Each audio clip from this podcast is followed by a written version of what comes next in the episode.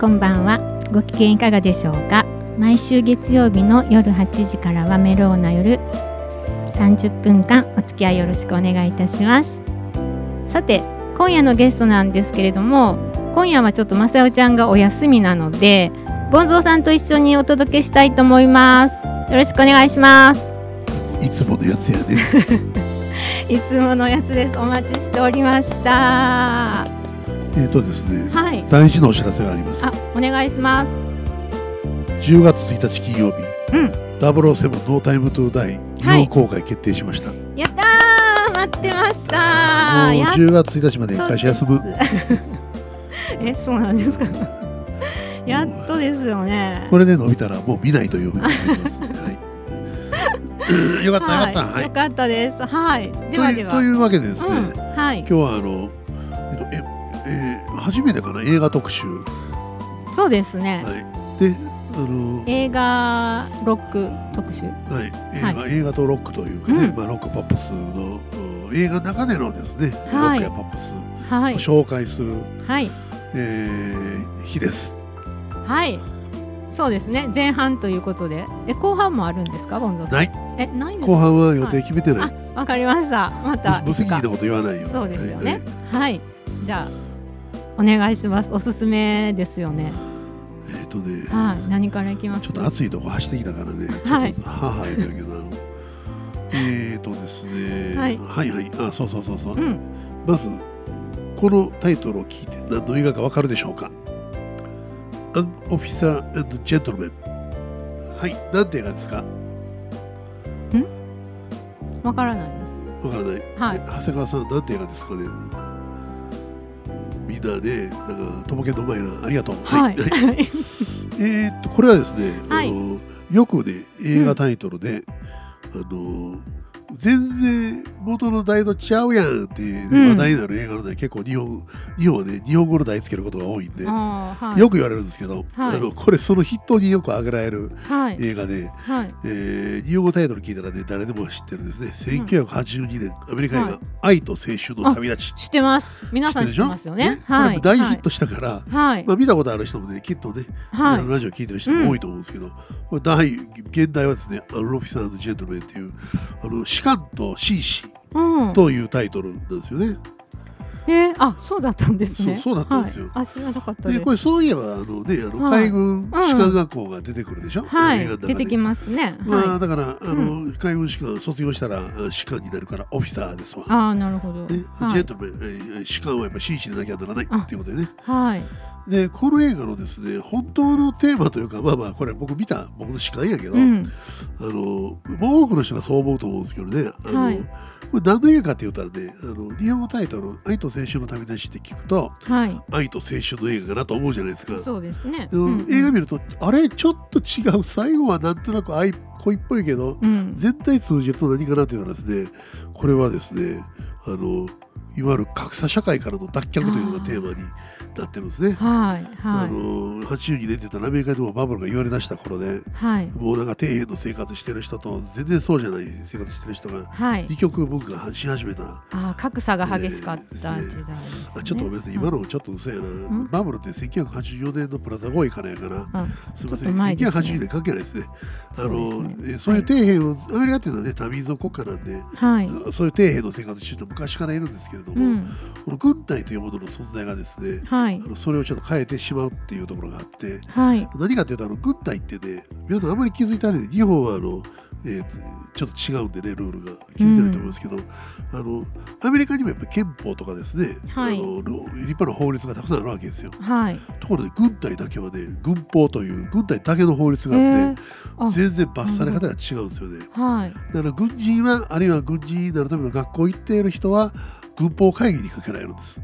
それはもう全然憲法なんかどこ行ったんやみたいな全然関係ない軍の規律を維持するためのはい法律なんですよね。はいだから、えー、とちょっとあの普通の生活してる人とは違うもうちょっと厳しめの法律になってて何が厳しいかっていうと、このですねオフィサージェントルマンっていうのは実はあの慣用句の一部ではい。えー、コンダクト・アンビカミング・オフィサー・ジェントルメンという慣用句のい一部でね、はい。士官や紳士にふさわしくない行為。はい。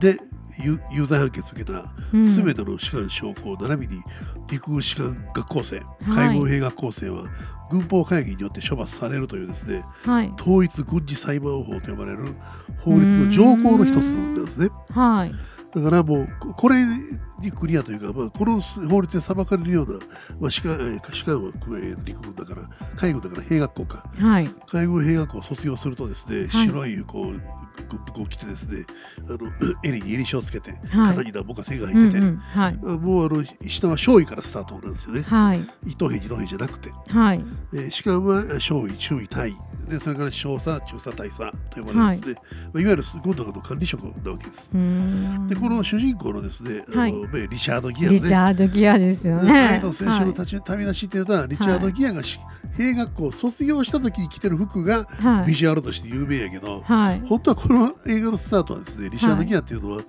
もうお父さんがとんでもない人で、まあはい。お父さんも軍の人間なんだけども、はい。まあ、当然その兵学校なんか出てないんで、い。下からの叩き上げでうね、ん。えー、暗いなんだか忘れちゃいましたけれども、はいまあ、そのお父さんがもうあのお母さんはですね、はい。えー13歳でもう死んじゃうというですねはい。ぐらい、まあまあまあ、そういわいわゆる幼女ですうん。ねと、まあ、結婚というかえーもうやっちゃって子供生ましちゃってみたいなんですね、はい。でその後あのもうあの娼婦と一緒に暮らしてるというですね、はい。でお母さんが死んだんでえー息子を仕方なしに引き取ったのがリチャード・ギアの子供の頃ではい。でリチャード・ギアはですね娼婦に育てられるんですよね。ですからまあまああの、うんそれなりの生活になってたわけですね。はい。でまあボロボロでリチャード・ギアもちょっと年年が青年だったらですねはい。肩にガーンと入れ墨入れてですね、はい。もうそれはもうやんちゃだったんですね。生活でそはいのまま消えていくだろうと思ってたんだけれども、はい。俺はこれでは終わらんぞというですね、はいあのことで全く親父とは違う対極の世界に行ったろってことでですね、はい。えータトゥーを入れたドチンペラのリチャード・ギアが一年発起してはい。海軍飛行士官養成学校というのに入学するわけです。すごいです。これね海軍飛行士官養成学校っていうのはね、はい。あの空軍とはまた違うんですよね。海軍の一部で海軍っていうのはほら空母に戦闘機乗ってるじゃないですか。はいはい。その戦闘機乗って戦う人なんではい。あのより世界中にこう、あえー移動してですね、あはいそこで必要となる戦いに参加するというあの映画「トップガン」ってあるでしょ、はいありますあります。トップはガンってあれねあの空軍の話じゃないですよ。あの飛行機にね US ネイビーって書いてあるから分かるようにこの海軍兵学校の飛行士官の話なんですよこれ結構ねアメリカ人は分かってるけど、はい。日本人割とねトップガン空軍と思ってるけどはい。全然ちゃいます。こっちの方が海軍飛行士官の方がねはるかにあのハードで実践経験も多くて命も落としやすい仕事なんですね。はい。まあ、そういう仕事になんていうかねあの憧れる方ププライドを持って、はい。国は俺が守るっていう、もう本当に一流のエリートなわけですうよ。んで結局まあ結果から言ったらものすごい厳しいあのその学校のですね教官にも厳しいおっさんが一人おんで黒人で。はい。お前らクソお前死ねもうあの、はいクソボケーってもう毎日のように人格を最低レベルまで否定されてはい。やめろやった今やったらこらーって、はい。ほんまに毎日もうこっぴどくやられるわけですよ。でリチャード・ギアはそれは俺が入れ墨入れたあの平民の子やから言うてんねやろとね。はい。思ってんねんけど、まはい。あそのあのしかあの教官は「そうや!」って言ってねはい。お前らが最低ややめてもえってボロカス言うんやけどはい。実はまあ本音はそうじゃなくてですね、はい。もうみんなに本当にそのあの卒業した命を落とす可能性が多いわけですから。そこにどうやってプライドを持ってですうん。ね強健な体と精神力でうん入っていくんやっていうことをはい。人一倍心配して鍛えてるのがあ実はその教官いいですね。いい。はえー、とフォーリー軍曹っていうね、あはい。の役割なんですけど役名なんですけどこれを演じたですねルイス・ゴセルイス・ゴセット・ジュニアというですね、いはい。人は見事この作品でアカデミー上演男優賞を取へりました。えはい。で、えーとね、ここの映画の感動的なところはねいっぱいあるんやけどその卒業した瞬間にですねはい。卒業生全員この教官より位が上になるんですよ。最低少尉やから。だから卒業した瞬間にね入れ替わるんですね。この教官はみんなに向かって敬礼して一人一人に頭下げてね「お疲れ様でした」って送り出すわけですよ。まあ、こういうなんていうかねアメリカのはっきりしたとこ。はい。っていうのがねまあよそのさらにこの映画のですね感動、はいえー成分の一つだと思います。でお父さんもねはい。当然のことながらまさか自分のボンクラ息子まあ自分がボンクラやから息子もはい。ボンクラやと思ってるんやけど、はい。まさかそいつが卒業できるとか思ってないから、卒業したのを知ってですね、はい。まあ、苦笑いしながら敬礼するわけですな親父がね。はいまあ、そういうとこもあの感動ポイントですね。はい。で、えーこの曲はですねあのこれ主題歌でですねあのジョー・コッカーとジェニファー・ウォーズっていう、まあ、ジョー・コッカーはね皆さうんん知ってる人も多いと思いますけど、イギリス人ではい。あのジョー・コッカーのバンド・イングリッシュメンっていうバンドでですね、えー一躍有名になってウッドストックまで出たあシンガーですわが、はい。えーとですねジェニファー・ウォーンズっていうアメリカのカントリー界でですね非常に人気のある、うん。あのヒット曲をたくさん持っている女性シンガー。はい。この二人のですねあのデュエットっていうのは結構話題になってるんですよ。なぜかというとはい。ジョー・コッカーイギリス人でしょ？そうでですもともね。ともうボロボロのソウルロックシンガーなわけですよ、はい。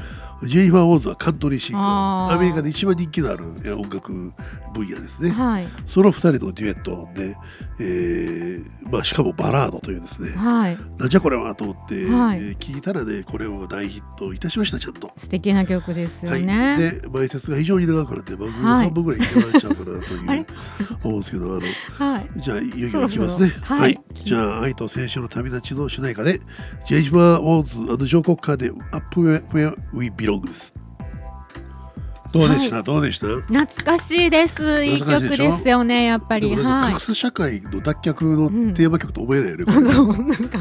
これねタイトルのね「はい Up Where We Belong」っていうのはねどういう意味かっていうとはい。えっ、ー、とね、えーどういうのいいかな？なんか、えー本来いるべき場所に、えーうん。ああ上げるっていうねうん。アッ。プするっていう。はい。で多はい。分この教育のニュースから言ったら愛がっていう主語がつくんでしょうね。愛が二人をあるべき場所へと高めてくれるという、えー役で。なんとなく恋の歌っぽいよね、やっぱりね。うん、でもこの「愛と青春の旅立ち」っていう題にしたから日本で売れたような気がする。このいやし僕はねこれ逆やと思っててもちろんシカと紳士は誰もいけへんけど。もうちょっとね違うねあの、はい。えーあ柴田考えてよかった 愛と青春の旅じゃどうでもいいよこのタイトルもいやでもここのなんかイメージ女子からしたらいいんじゃない？はい。見たくなるじゃあええんちゃう？はい。置いといて、はい。えーとですねで2本目というか2曲目はですね、はい。これは。何行きましょこれはね、ううん。これも見た人多いと思うね多分ねこの年のねナンバーヒットやったと思うんやけどはい。は90年1990年のアメリカの映画でですね。はい「えーゴーストおーはいニューヨークのデミ幻ムーアですよね。もうすごい可愛かったですよね。思うけど、あれに出たデビュームーアがね、うん全てのデビュームーアが出た映画の中でね、うん。一番可愛い。あ多分あのみんな女子みんなショートカットでねみんな思ってると思います。であの後どんどんどんどんデビューは怖くなっていってあなんか変わってきました。最後の方はねチャーリー・ゼンジの時なんかでも。悪役やったか。らでも恐怖の人殺しみたいな役やったからあのあのゴーストでたまっ人殺しのデビューはうもう大嫌いやけど、はい。ゴーストのデビューやったらねなんか結可婚してもいいなみたいなね。ねはい。はいまあまあまあそんな感じですわ、でこれはねあの主役主演のパトリック・スウェイジっていうねダーティーダンシングなんかの主演もやってましたけども、はい。まあこうねちょっとね醤油顔の人なんですけどね、はい、えー一躍これであのトップヒットで、えー大大有名になりました。うん。他にもねあのこれで有名になった人って言ったらねもう、うん。皆さんご存知のねあのウーピー・ゴールドバーグね。んこれねあの、うん。えっ、とね、えー、ななんでやかっていうと、はい。えー普通の人は見えないゴーストが見えちゃうという、えー、と祈祷師というかですね。あの黒人の女性の方。オダ・メイいうですね、はいはいはいはいはい。うんはよく出てはりまですよね。この映画もねなん。といい映画やったのにね主演はあの賞を逃してウーピー・ゴールドバーグがねアカデミー助演女優賞取ったんですよ。あそう。なんですか、まあ、はい。まあウーピー・ゴールドバーグが一躍有名だったのはあのえなんだろうなあのなんかあのえっ、と犯罪者にお追われて教会に逃げ込んでなんか歌をやられたんでてそうそう。はい。あねまああれやったと思うんやけどね、はい。このあの、えー。ゴーストの役でもね、はい。大変な話題になりました。あへえはい。なんかハマり役だったそうんそうそう、です。よねまあ、コメディの女王みたいなね、扱いだったんですけども、はい。これね、うん。これもねひ割とみんなが知らん話があって、はい。あのこれ映画じゃなくて、うん。曲の方なんですけどね、主題歌「アンチェインド・メロディー」あっていうね、はいは有名なスタンダードですね、夏メロで、はい。えーライチャス・ブラザーズが歌ったんですけども、この曲ってねはい。実はもともとね別の映画の主題歌として書かれたんですよ。え？あそうなんですね。でね、はい。なんでなんで映画っていうとねうん。1955年のね、うん。アンチェインドっていうねうんどんな映画かっていうとねもう全くそのアンチェインドメロディーともまた遠遠いんだけども、はい。えー、と無実の罪で刑務所に入れられた人間がですねはい。葛藤しながら脱獄して最終的にはやっぱり仲間のために刑務所戻るという映画。でアンチェインドっていうのは、ね、鎖から解き放たれるという意味やから、はいはいはい。まあ、あの刑務所から解き放てるという意味のタイトルの映画だったんですよ。でアンチェインドのテーマ曲はアンチェインドメロディーってなんやそれって感じなんですけど。もともとはジャズのナンバーとして書かれてね有名な、はいあの当時のジャズミュージシャンが歌ったんですけど。いはい。まあまあその映画の主題歌としてよりは、えーすごくいい曲なんで、はい。スタンダードナンバーとしてアメリカではずーっと歌い継がれて、うん。さらに言うとねあの、まあ、ビートルズの「イエスタデイ」みたいにうん。いろんな人がカバーしたんですよね。でイエスタデイが大体の1500カバーぐらいあるって言われてるんですけど、はい。ほぼほぼこれ同じぐらいの、えーヒットで。あそんなに？はい。はい。まあ、こっちのう歌の方がねビートルズよりはまあ10年近く古いんで、あそうですね。うん。まあよ、まあでもよく頑張ってますよね。はい。でそれをうん。ですね、ゴーストの主題歌に使いたいと、うん。まあ、プロデューサーが言ったわけですわ。はい。でライチャス・ブラザーズはどうしたかって言ったらはい。まあでもちょっと古い歌やから、うん。録音し直すわ言って。へー。あのそっくり同じ、えーアレンジで録音し直したんですよ、この映画のために。だからこねの主題歌のあの、えーアンチェンドメロディーははい。実は1955年バージョンじゃなくてはい。1990年バージョンなんですよね。ああでもそんな古い歌だって知らなかったです、うん。で僕はい。これを知った時に、はい。昔のバージョンと聞き直したんですよ。はい。音質全然ちゃいます。当たり前やけど。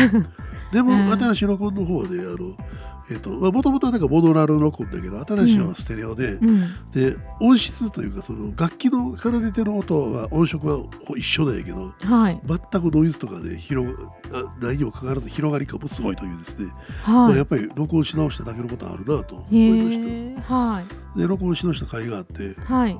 アアメリカで4位イギリスで14位というですね、すごい、まあ、夏メうん。ロにしてはもう、うん巨大なヒットに結はい。びつきました。はいでこの「ゴースト」はですね、えー1990年のナンバーワンヒットになりました。世界中で。はい。はい。な感じなんですけども、はい。えーちなみにですね、えーどうでもいい余計な情報を言うと、はい。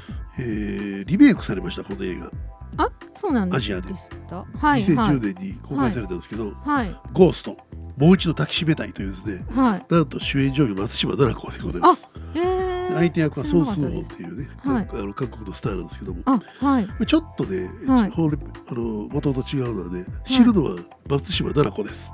あ女性になったんですね。あ前は彼氏がね彼氏がねなりましたよね。はえー全く裏返しの設定になってましてですね。いはい。残念ながらその間にヒットはしませんでした。あ知らなかったですもんだね知らんでしょ、う。んうん。知らなかっただからどうでもいい裏話ってい。う、まあそんな感じでですね、はい。あのえー永遠に残る名曲でございます。はい。聞いてみましょうか。じゃあ2曲目。はい。えーゴーストニューヨークの幻主題歌。あライチャスブラザーズでアンチェインドメロディーズ。はいこれ1990年。そうですよ。なんですか？えー、声がすごい。すごいね。あのほとんど変わってないね。はい。若いですよね。はい、そう思います。えー、すごいですね。そということでですね、はい。あのえー時間が過ぎるの早くてですね。そうですよね。たった2曲紹介しただけで終わってしまいました。すごい丁寧な解説解説で。はい。面白かったです。こんでいいですか？大丈ああ夫ですか？大丈夫です大丈夫です。はい。裏話とかいっぱい聞けますので。じゃあまたやります。えそうですか？はい。今日はじゃあ前半ということでいいですか？前半か3本のうちの1本かどうか分かりませんけどね、はい、そうですはい。ねじゃあ次回もあのー他の映画で解説していただけるということで。来てくれるかな？いいと思う。いいと思はうんですかね。はい。はい。何？何？あとじゃあい。またいろいろ考えていただけますよね。めっちゃ考えてますよ。あそうなんですね。どうしてくれるの？あじゃあ私も聞きたい映画とかもあそうですね。あ聞き聞きたい映画音楽ロックのね。やっぱ80年代の何か映画でまた解説していただきたいなと思うんですけれども、80年代はね。ねうん。映画音楽がヒットした時代なんですよ、はい。うん。映画と一緒に音楽も売れたみたいな、あいっぱいありますわ。ーいっぱいありますか？あーじゃそのあ走りがねあのサタデーナイトフィーバーっていう、あれはね78年やったかねあ80年より前やけど、はいああはいいう売り方映画と音楽をですね一緒に売っていくっていうのを、まあ、発明したロバート・スティグウッドっていう人がいるんですけどね、まあ、そのやり方がそのままドーンと引き継がれて80年代はもう映画音楽とロックヒットあー。ポップスヒットがね、はい。ニコイチなわけですよ。う、ん。だから一番番それがあの花開いた時代なんでああいっぱいありますよ。あすごい楽しみです。そっかじゃあ70年代の後半からそういうのがいや70映画と年代だからね78年頃から、まあ、一種の発明ですわあれが。うん。ん。そうなんですそうねそうグリースとかね。はい。あであれグリグリースも80年代ちょうどぐらいちゃうかあな。そうですよねグリースね、うんそうそうそうそうはい。バックトゥザフューバック・トゥ・ザ・フューチャーはね、はい。あのえーもうちょい後なんだけども、うん。えーえーとあれはそういうなんか音楽先行型ではなくて、はいはい。えー映画ができてそれに合った音楽をプロデューサーが引っ張ってくるっていう形でやったんだけれども。はまあ、あれねあのヒューイ・ルイスを引っ張ってきてねしかもヒューイ・ルイスが、多分人生で一番光り輝く曲をかけたのがあれやから、いうーん。あの組み合わせも絶妙ですよね。うーん。そうです、ね、後にも先にもあんな曲ないですよ、ヒュー・リュースで。あそうなんですから怒られるけど。うん。あバック・トゥ・フューチャーのパート2でもねヒュー・リュース採用されたんやけど、はい。まああかんかったね。あそうなんやの下に土壌はあんまりおれへんかった。ああそうか、あこうやって怒られつつ、はい、ねまた次の機会を。